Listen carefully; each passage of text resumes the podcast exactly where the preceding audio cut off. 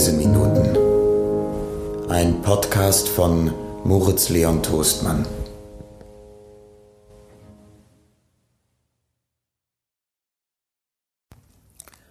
Aus Schopenhauers Aphorismen zur Lebensweisheit. Zweites Kapitel. Von dem, was einer ist. Immer kommt es darauf an, was einer sei und demnach an sich selber habe denn seine Individualität begleitet ihn stets und überall, und von ihr ist alles tingiert, was er erlebt. In allem und bei allem genießt er zunächst nur sich selbst. Dies gilt schon von den physischen, vielmehr von den geistigen Genüssen. Daher ist das englische to enjoy oneself ein sehr treffender Ausdruck, mit welchem man zum Beispiel sagt, he enjoys himself at Paris, also nicht er genießt Paris, sondern er genießt sich in Paris. Ist nun aber die Individualität von schlechter Beschaffenheit, so sind alle Genüsse wie köstliche Weine in einem mit Galle tingierten Munde. Demnach kommt, im Guten wie im Schlimmen, schwere Unglücksfälle beiseite gesetzt, weniger darauf an, was einem im Leben begegnet und widerfährt, als darauf, wie er es empfindet, also auf die Art und den Grad seiner Empfänglichkeit in jeder Hinsicht was einer in sich ist und an sich selber hat, kurz die Persönlichkeit und deren Wert, ist das alleinige Unmittelbare zu seinem Glück und Wohlsein. Alles andere ist mittelbar. Daher auch dessen Wirkung vereitelt werden kann, aber die der Persönlichkeit nie. Darum eben ist der auf persönliche Vorzüge gerichtete Neid der unversöhnlichste, wie er auch der am sorgfältigsten verfehlte ist. Ferner ist allein die Beschaffenheit des Bewusstseins das Bleibende und Beharrende, und die Individualität wirkt fortdauernd, anhaltend, mehr oder minder in jedem Augenblick. Alles andere hingegen wirkt immer nur zu Zeiten, gelegentlich, vorübergehend und ist zudem auch noch selbst dem Wechsel und Wandel unterworfen.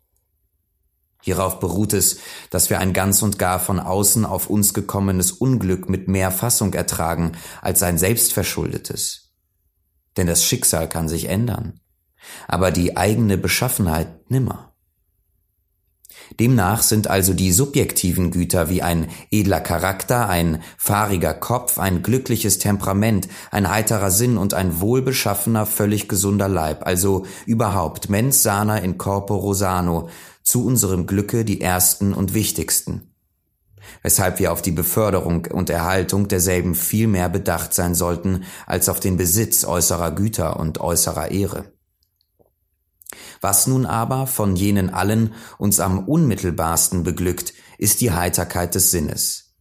Denn diese gute Eigenschaft belohnt sich augenblicklich selbst. Wer eben fröhlich ist, hat allemal Ursach es zu sein, nämlich eben diese, dass er es ist. Nichts kann so sehr wie diese Eigenschaft jedes andere Gut vollkommen ersetzen, während sie selbst durch nichts zu ersetzen ist. Einer sei jung, schön, reich und geehrt, so frägt sich, wenn man sein Glück beurteilen will, ob er dabei heiter sei. Ist er hingegen heiter, so ist es einerlei, ob er jung oder alt, gerade oder bucklig, arm oder reich sei, er ist glücklich. In früher Jugend da machte ich einmal ein altes Buch auf und da stand, wer viel lacht, ist glücklich und wer viel weint, ist unglücklich. Eine sehr einfältige Bemerkung, die ich aber wegen ihrer einfachen Wahrheit doch nicht habe vergessen können, so sehr sie auch der Superlativ eines Truismus ist. Dieser wegen also sollen wir der Heiterkeit, wann immer sie sich einstellt, Tür und Tor öffnen, denn sie kommt nie zur unrechten Zeit statt dass wir oft Bedenken tragen, ihr Eingang zu gestatten, indem wir erst wissen wollen, ob wir denn auch wohl in jeder Hinsicht Ursache haben, zufrieden zu sein. Oder auch weil wir fürchten, in unseren ernsthaften Überlegungen und wichtigen Sorgen dadurch gestört zu werden. Allein was wir durch diese bessern, ist sehr ungewiss. Hingegen ist Heiterkeit unmittelbarer Gewinn. Sie allein ist gleichsam die bare Münze des Glücks und nicht, wie alles andere, bloß der Bankzettel, weil nur sie unmittelbar in der Gegenwart beglückt, weshalb sie das höchste Gut ist für Wesen, deren Wirklichkeit die Form einer unteilbaren Gegenwart zwischen zwei unendlichen Zeiten hat. Demnach sollten wir die Erwerbung und Beförderung dieses Gutes jedem anderen Trachten vorsetzen. Nun ist gewiss, dass zur Heiterkeit nichts weniger beiträgt als Reichtum und nichts mehr als Gesundheit. In den niedrigen, arbeitenden, zumal das Land bestellenden Klassen sind die heitern und zufriedenen Gesichter. In den Reichen und Vornehm die verdrießlichen zu Hause. Folglich sollten wir vor allem bestrebt sein, uns den hohen Grad vollkommener Gesundheit zu erhalten, als dessen Blüte die Heiterkeit sich einstellt. Die Mittel hierzu sind bekanntlich Vermeidung aller Exzesse und Ausschweifungen, aller heftigen und unangenehmen Gemütsbewegungen, auch aller zu großen oder zu anhaltenden Geistesanstrengungen, täglich wenigstens zwei Stunden rascher Bewegung in freier Luft, viel kaltes Baden und ähnliche diätische Maßregeln. Ohne tägliche gehörige Bewegung kann man nicht gesund bleiben. Alle Lebensprozesse erfordern, um gehörig vollzogen zu werden, Bewegung sowohl der Teile, darin sie vorgehen, als des Ganzen. Das Leben besteht in der Bewegung und hat sein Wesen in, in ihr.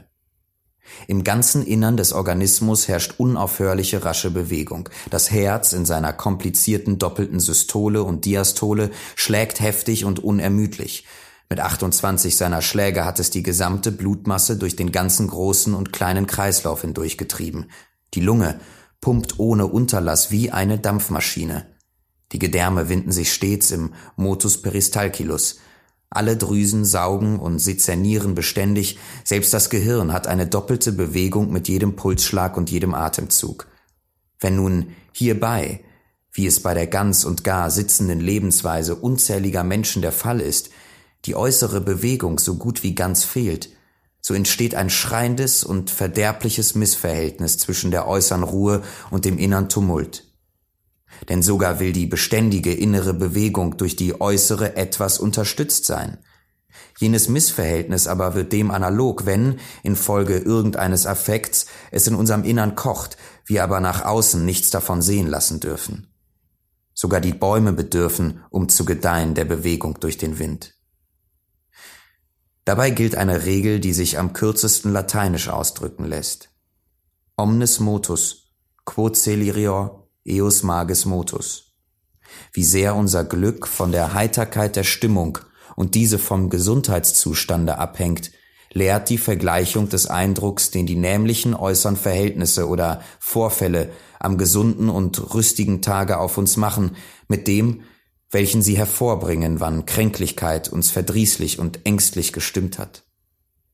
Nicht, was die Dinge objektiv und wirklich sind, sondern was sie für uns sind, in unserer Auffassung sind, macht uns glücklich oder unglücklich.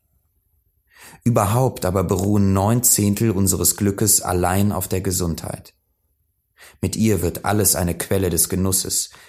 Hingegen ist sie ohne sie kein äußeres Gut, welcher Art es auch sei, genießbar und selbst die übrigen subjektiven Güter, die Eigenschaften des Geistes, Gemütes, Temperaments werden durch Kränklichkeit herabgestimmt und sehr verkümmert. Demnach geschieht es nicht ohne Grund, dass man vor allen Dingen sich gegenseitig nach dem Gesundheitszustande befragt und einander sich wohl zu befinden wünscht. Denn wirklich ist dieses bei weitem die Hauptsache zum menschlichen Glück. Hieraus aber folgt, das die größte aller Torheiten ist, seine Gesundheit aufzuopfern, für was es auch sei, für Erwerb, für Beförderung, für Gelehrsamkeit, für Ruhm, geschweide für Wollust und flüchtige Genüsse. Vielmehr soll man ihr alles nachsetzen.